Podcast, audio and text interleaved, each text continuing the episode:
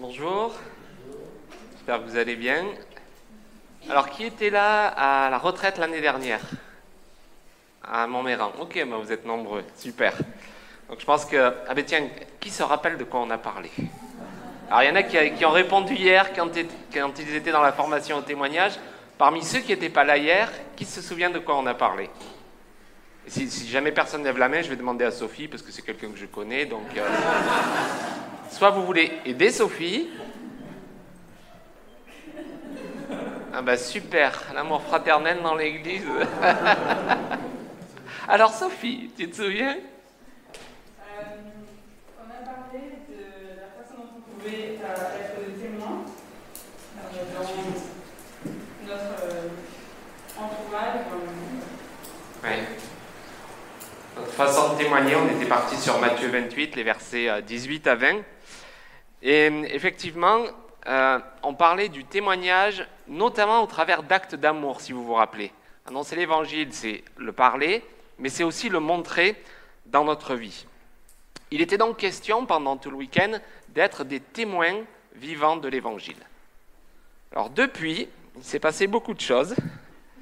Euh, qui ont peut-être certainement influencé notre perception du témoignage. Et peut-être que vous vous dites, euh, bah, depuis, on ne peut plus l'aborder exactement de la même manière. Et pour pouvoir témoigner dans notre contexte aujourd'hui, parce que le fait qu'on soit témoin n'est pas remis en question, et pour pouvoir témoigner dans notre contexte, il va être indispensable pour nous d'être au clair sur la situation dans laquelle on est. Alors être au clair, ça ne veut pas dire avoir tout compris ou être capable de l'expliquer. Mais être au clair, ça, va vouloir dire être en paix dans cette situation. Et c'est vrai que ça va être indispensable pour nous d'être en paix dans cette situation, parce que si ce n'est pas le cas, ça va être difficile de partager notre foi.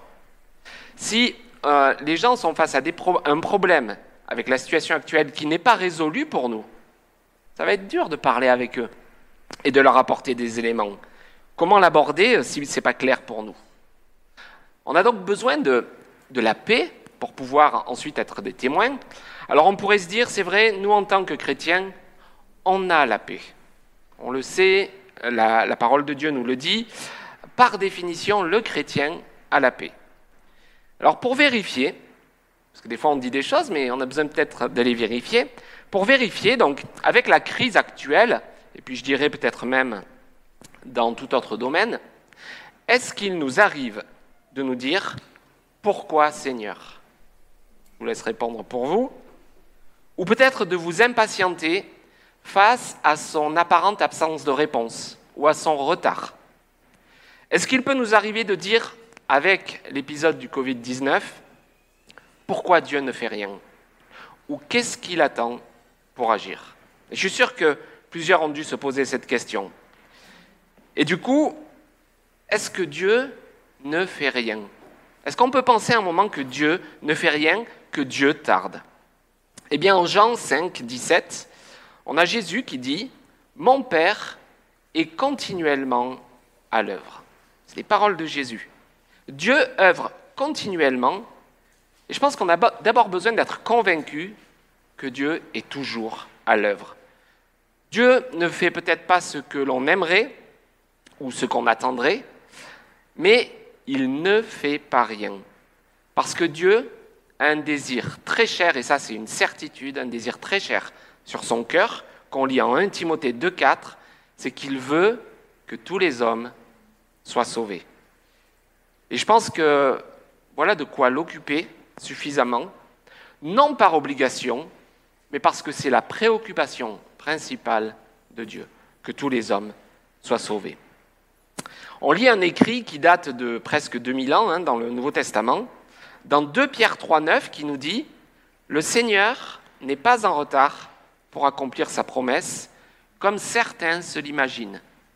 Donc si nous sommes de ceux qui à un moment se sont dit mais Dieu tarde un peu, le Seigneur n'est pas en retard, il est seulement très patient à votre égard, car il ne veut pas qu'un seul périsse. Il voudrait au contraire que tous parviennent à la repentance, ou selon les traductions, à la conversion ou au changement de vie. Et dans cette situation, et quand on se rappelle un peu ces vérités, je pense qu'il est peut-être utile de revenir sur un verset qu'on a beaucoup entendu euh, au début du confinement. Alors je ne vais pas trop le développer, mais je veux quand même le rappeler. Dans le psaume 46, 11, je pense que vous l'avez entendu à plusieurs reprises, Arrêtez et sachez que je suis Dieu. Je domine sur les nations, je domine sur la terre. Alors je vous donne juste le contexte de ce verset, parce que des fois on prend un verset, puis on l'utilise, mais il y a un contexte, c'est les versets précédents. La terre est bouleversée, les montagnes sont ébranlées, les flots de la mer mugissent, se soulèvent jusqu'à faire trembler les montagnes. Vous imaginez un peu le contexte Et dans ce contexte vraiment chaotique, Dieu dit, sachez ou reconnaissez que je suis Dieu. Et quand on regarde les mots d'origine, le, premier mot de ce verset, c'est arrêtez. Et une autre traduction dit tenez-vous tranquille. J'ai même trouvé un, un, commentaire qui dit laissez tomber. J'aime bien laissez tomber. Face à Dieu, laissez tomber. Autrement dit, arrêtez votre agitation, arrêtez votre inquiétude, reprenez votre calme, gardez le silence devant l'Éternel en vous attendant à lui, sans vous inquiéter, même si la situation est chaotique, comme dans le psaume 46, et peut-être comme pour nous aujourd'hui. Quoique je ne suis pas sûr qu'elle soit aussi chaotique que ce que vivait le psalmiste à ce moment-là. En tout cas, Dieu dit, reconnaissez que je suis Dieu, parce que c'est sa personne, son identité, qui font la différence sur notre perception des situations. Je redis cette phrase, c'est la personne et l'identité de Dieu qui font la différence sur notre perception des situations. Et même si nous sommes actuellement plus inquiets avec la situation, plus préoccupés, n'oublions pas que nos sentiments n'ont aucun impact sur qui est Dieu. On pourrait être inquiet à l'extrême, ça ne changera jamais qui est Dieu. Nos préoccupations, nos peurs, même la crise mondiale actuelle, tout cela ne change rien au fait que Dieu est Dieu et qu'il reste le même. Dans l'Ancien Testament, il dit en Malachie 3, 6, Je suis l'Éternel, je ne change pas. Et au sujet de Jésus, on lit dans le Nouveau Testament, Hébreu 13, 8, Jésus-Christ est le même hier, aujourd'hui et pour l'éternité. Donc Dieu en qui on se confiait quand tout allait bien est toujours le même. D'ailleurs, c'est drôle, mais peut-être que maintenant on se dit, mais c'est vrai qu'avant cette histoire, la vie était sympa quand même. Bon, peut-être on râlait quand même. On avait déjà des raisons de râler, mais la vie était sympa. Mais en tout cas, Dieu qu'on avait quand tout allait bien est toujours le même aujourd'hui. Dieu n'est pas pris en défaut, il n'est pas en vacances, il est et il reste Dieu. Et je crois que c'est important pour nous de se le rappeler dans un premier temps, avant de se dire je vais parler de Dieu aux gens, parce que je dois d'abord me rappeler et être sûr de qui il est pour moi. Et dans cette situation, c'est sûrement de la paix dont nous avons besoin le plus. Et si on pense que la situation actuelle nous a peut-être enlevé la paix en partie, des fois on se dit ouais, je ne suis pas aussi tranquille qu'avant, mais je pense en fait qu'on se trompe. Car je ne crois pas qu'il y ait de situations qui permettent qu'on ait la paix ou qu'on n'ait pas la paix. Quelle que soit la situation. Ce n'est pas le coronavirus qui a enlevé la paix. Il a juste révélé que le monde ne l'avait pas. Et que peut-être, nous aussi les chrétiens, on ne l'avait pas non plus ou pas complètement. Et si la paix ne peut pas nous être apportée par une situation, ni enlevée par une situation, alors forcément, il faut la chercher ailleurs, parce qu'on va en avoir besoin pour communiquer l'Évangile.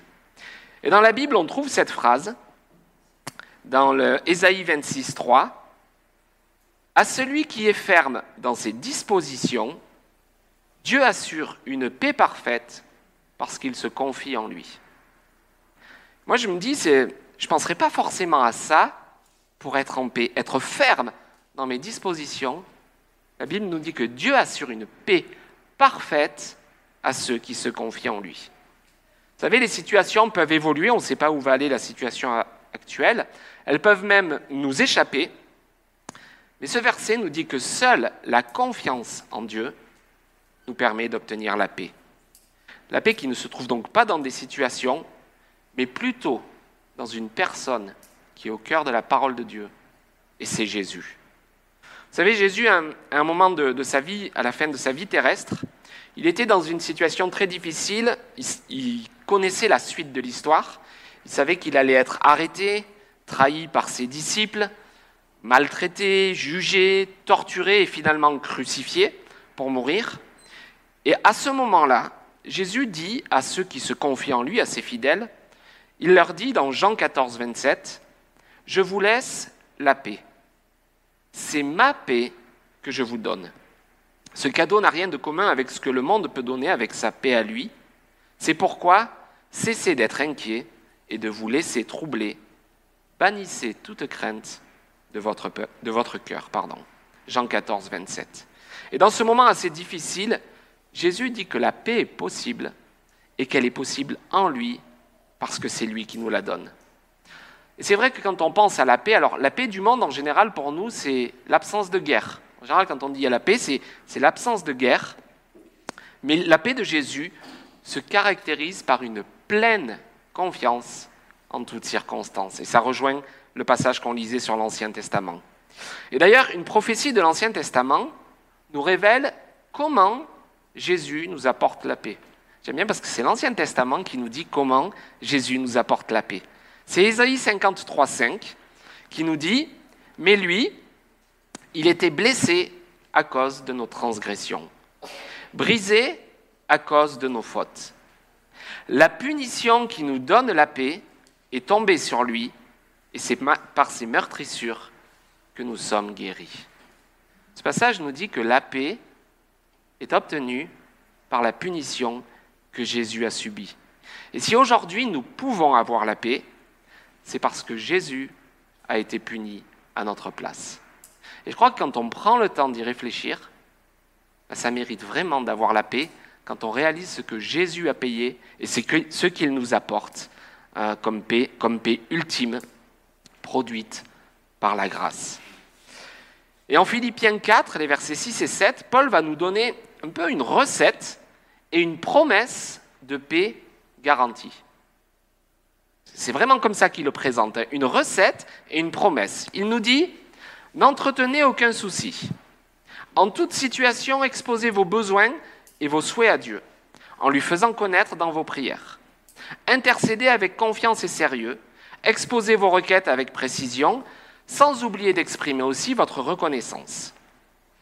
Alors, donc c'est vraiment une conséquence. Alors, la paix de Dieu qui surpasse toute intelligence gardera vos cœurs et vos pensées et les maintiendra dans la communion et sous la protection du Christ Jésus. J'aime beaucoup la manière dont c'est présenté comme une conséquence. en résumé, il dit, ne vous inquiétez pas, priez sérieusement et la paix de Dieu agira. Alors nous pouvons certainement aborder cette situation dans une certaine sérénité, mais peut-être on a besoin de commencer par se rappeler ces vérités divines, ces vérités qui nous rappellent que la paix nous a déjà été donnée, alors elle a peut-être besoin d'être ravivée, et de se dire, bah, je dois prier, je dois faire confiance à Dieu, et si je le fais, je le fais sincèrement, forcément Dieu me donnera la paix parce que c'est ce que dit sa parole.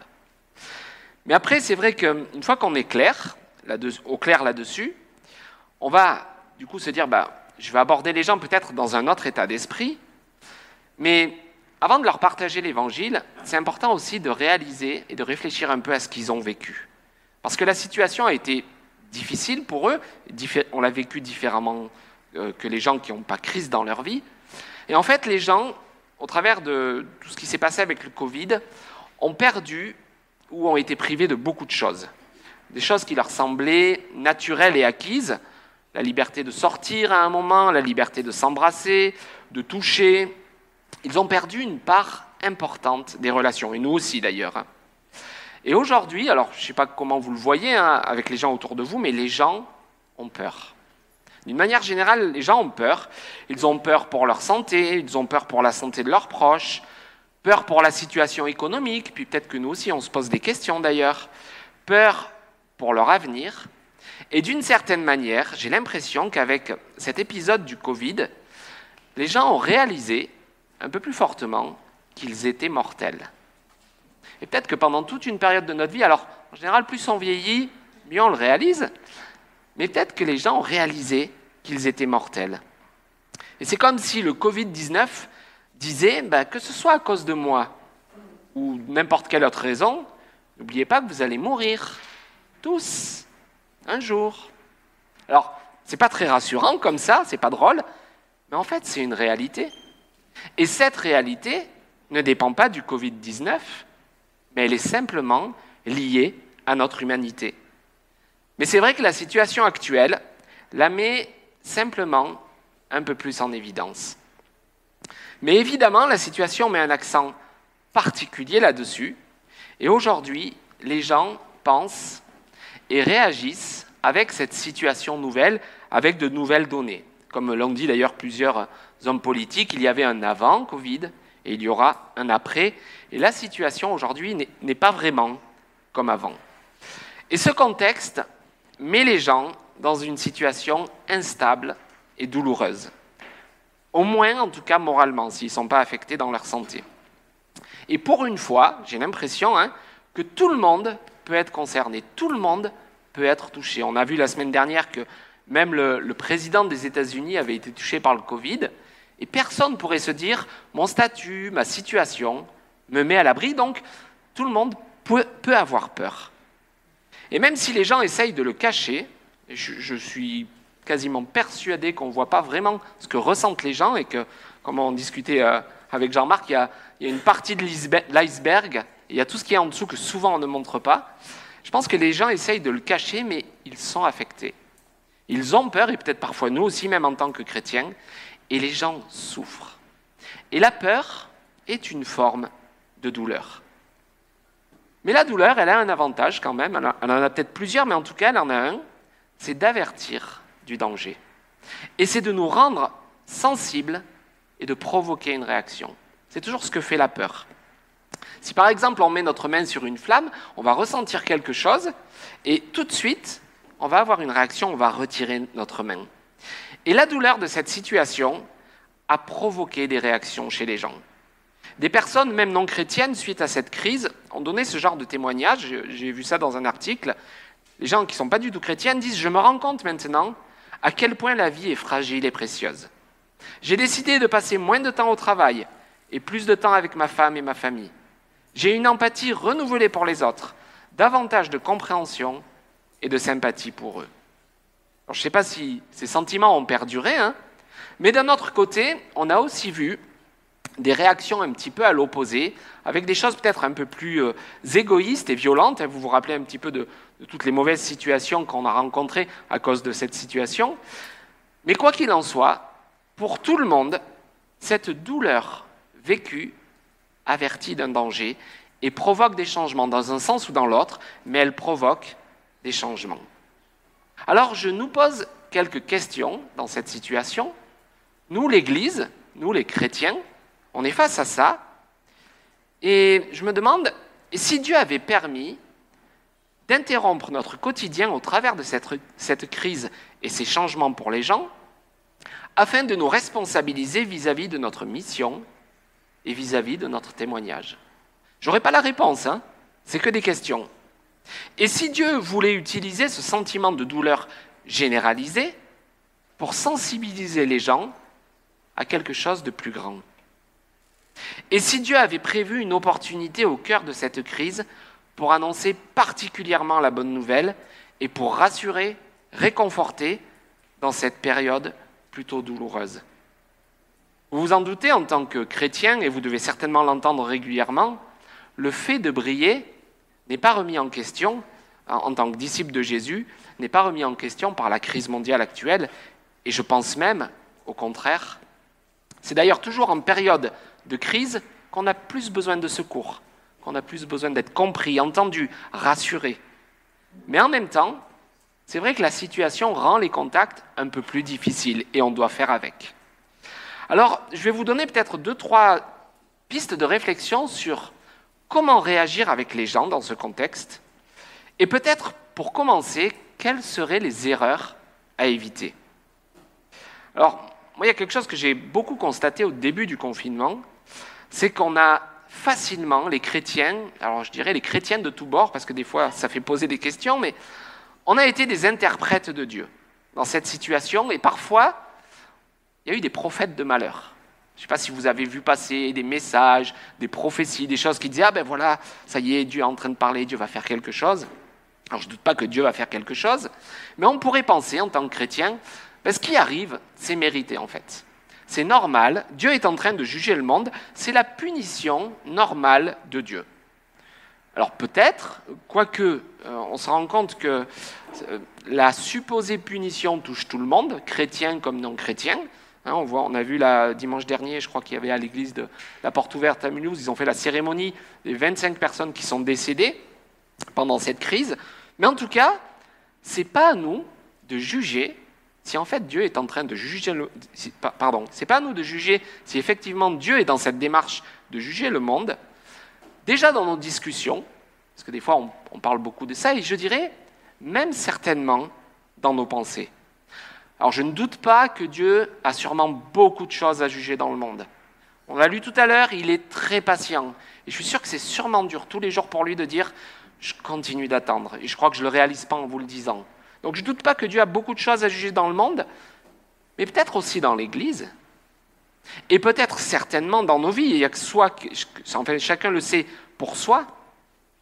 Mais si on aborde les gens avec cette idée que j'ai en face de moi des gens qui vivent ce qu'ils méritent, ils ont peur, c'est normal, mais quelque part, je ne suis pas dans l'état d'esprit que Dieu attend de moi. L'erreur à éviter, c'est de croire que la souffrance et les malheurs sont automatiquement pardon, des jugements de Dieu et que son message est simplement la punition. En fait, c'est porter un jugement à la place de Dieu. Il y en a qui l'ont fait dans la Bible, les trois amis de Job, ils sont venus voir Job qui souffrait beaucoup. Et au bout de quelques temps, ils ont commencé à lui dire On va t'expliquer pourquoi. Et ils lui ont dit Dieu te juge. Je ne vous refais pas toute l'histoire, il y a 42 chapitres, relisez-le. Mais à la fin, Dieu vient. Dieu restaure Job. Et vous savez ce qu'il dit à ses trois amis? Ma colère est enflammée contre vous parce que vous n'avez pas parlé de manière juste comme l'a fait mon serviteur Job. Et des fois, moi, je vois des, des extraits des paroles des amis de Job utilisés dans des méditations chrétiennes. Donc on prend ce qu'ils ont dit parce qu'on trouve que c'est des belles phrases, ça parle bien de Dieu. Mais Dieu dit, désolé, vous n'avez pas parlé de manière juste parce que vous avez parlé à ma place. Alors ne tombons pas dans ce piège. Alors même si on pourrait se dire, oui mais nous, on connaît Dieu, on sait, euh, on sait ce que Dieu pense, donc on peut quand même avoir notre avis.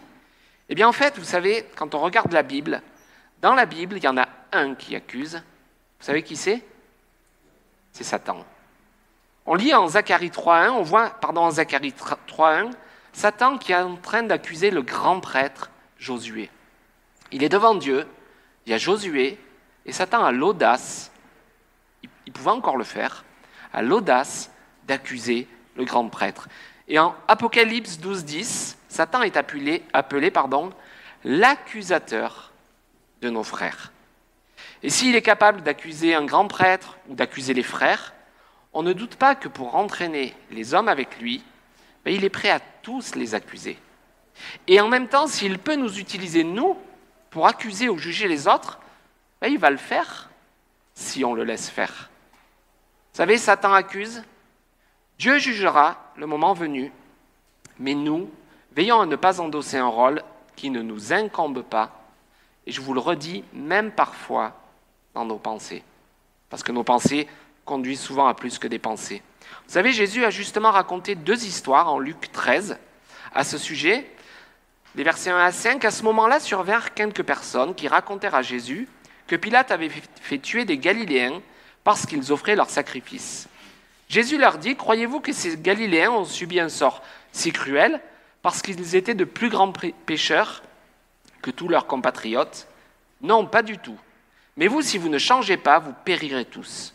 Rappelez-vous de ces 18 personnes tuées quand la tour de Siloé s'est écroulée sur elles. Croyez-vous qu'elles étaient plus coupables que les autres habitants de Jérusalem? Non, pas du tout. Mais vous, si vous ne changez pas, vous périrez tous. Et ce qui est intéressant dans ces deux histoires, c'est que l'une a une cause humaine, c'est Pilate, et l'autre, bah, c'est une histoire, on pourrait dire, c'est une fatalité, un peu comme une catastrophe naturelle ou même une pandémie. Et dans les deux cas, Jésus dit arrêtez de penser à ma place. En fait, vous vous trompez. Et deux fois, il dit vous devez vous repentir, sinon vous allez mourir. Et en fait, ce discours, il n'est pas nouveau pour Jésus. Son premier discours, dans Matthieu 4, 17, juste après ces 40 jours au désert, donc c'est là où Jésus va démarrer son ministère public, à partir de ce moment-là, Jésus se mit à prêcher en public.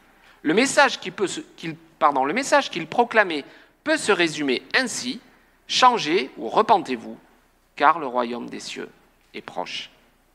Et les deux histoires que raconte Jésus et qu'il avait déjà, la même morale dès le début, nous rappellent que des choses arrivent, mais cela ne veut pas dire que Dieu en soit la cause, même s'il est souverain sur tous, les événements. Mais sa réponse n'est pas la justification des événements, ce que nous parfois on essaye de faire, mais plutôt un mot d'ordre. Repentez-vous. Et si nous ne sommes pas les interprètes de Dieu, n'essayons pas non plus d'être ses avocats pour le défendre. Alors j'ai souvent vu ça dans les camps d'évangélisation, les jeunes qui ont envie de partager l'évangile, qui veulent défendre Dieu, ils veulent pas qu'on dise du mal de lui, et qui veulent le défendre en tant qu'avocat, pardon. Mais désolé, moi je ne saurais pas vous dire, je ne saurais pas vous expliquer pourquoi ce qu'on vit nous est arrivé. Je ne pourrais pas le dire de la part de Dieu. Je ne pourrais pas justifier pourquoi Dieu l'a permis. J'aurais du mal et ce n'est pas ma responsabilité, ce n'est pas ce que Dieu attend de moi. Et comme on le voyait hier dans la formation au témoignage, rappelons-nous que nous ne sommes que des témoins de Jésus. Jésus a dit à ses disciples, une puissance viendra sur vous, le Saint-Esprit, et vous serez mes témoins. Alors pour conclure, c'est vrai que le monde dans lequel on est aujourd'hui avec la situation actuelle est en souffrance. C'est vrai que la crise actuelle est mondiale. Euh, peut-être, je ne sais pas si ça a déjà eu lieu dans l'histoire de l'humanité. Mais en fait, si on regarde un peu euh, la Bible, à la, lumière de la Bible, il y a vraiment longtemps que notre monde est brisé. Depuis que le péché est rentré dans le monde, le monde est endommagé par les conséquences du péché. Et la douleur et les souffrances sont inévitables pour chacun d'entre nous. C'est vrai, mais certainement que le mal-être accentué par la crise actuelle, peut être l'occasion favorable pour nous de briller particulièrement. Et je vous laisse un dernier verset, dans Philippe, deux versets, pardon, j'en donnerai un troisième après qui, qui le complète. C'est dans Philippiens 2, les versets 15 et 16. Alors j'aime bien la manière dont c'est dit, c'est dans la traduction parole vivante. Philippiens 2, 15 et 16. En cette époque perverse et dépravée, vous brillez comme des foyers de lumière au milieu du monde d'un monde enténébré, pardon. Vous êtes porteur de la parole de vie, présentez-la au monde. Alors c'était il y a presque 2000 ans. Je ne sais pas si on peut dire que le monde est encore plus enténébré aujourd'hui. En tout cas, la parole de Dieu nous dit que plus on va avancer et plus ce sera le cas. Mais il dit, vous êtes porteur de la parole de vie, présentez-la au monde.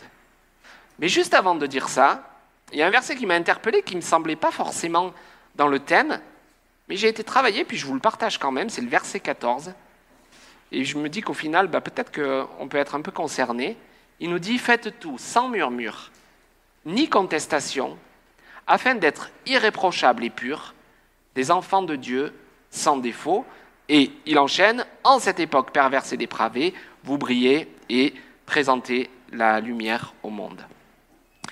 Et puisque l'objectif pour nous est de briller, c'est ce dont on parle, et ce dans un monde où la génération est perverse et corrompue, Paul commence en disant qu'il n'y a pas de place pour les murmures et la contestation. Et je crois que parfois, bah, les chrétiens, on a peut-être aussi beaucoup murmuré dans cette euh, situation, parfois contre Dieu, parfois contre les gouvernements, parfois contre le masque, parfois contre plein de choses. Mais il dit qu'il n'y a pas de place pour les murmures et les contestations internes. Et Paul précise même que le fait, et vous, relisez-le, c'est la Bible qui le dit, hein, le fait de ne pas contester ni murmurer permet d'être pur et irréprochable devant Dieu. Je ne sais pas si on penserait à ça en se disant Dieu, je veux être pur. Qu'est-ce que je peux faire? On pourrait avoir plein d'idées. Est-ce qu'on penserait à ne murmurons pas, ne contestons pas Du coup, la question que ça nous pose, c'est notre vie rayonne-t-elle ou est-elle obscurcie par nos lamentations et nos disputes? Ne, laissons donc rien obscurcir notre témoignage. Brillons de toute la présence de Dieu en cette période où la lumière est particulièrement utile. Et moi, je vous encourage vraiment à, reméditer cette notion de la paix que Dieu et Jésus peuvent vraiment nous donner, et puis l'approche des gens en se disant, ben, au final, est-ce que parfois nos disputes, nos murmures, nos contestations ne sont pas des freins qui nous empêchent de voir justement comment on pourrait apporter l'Évangile autour de nous?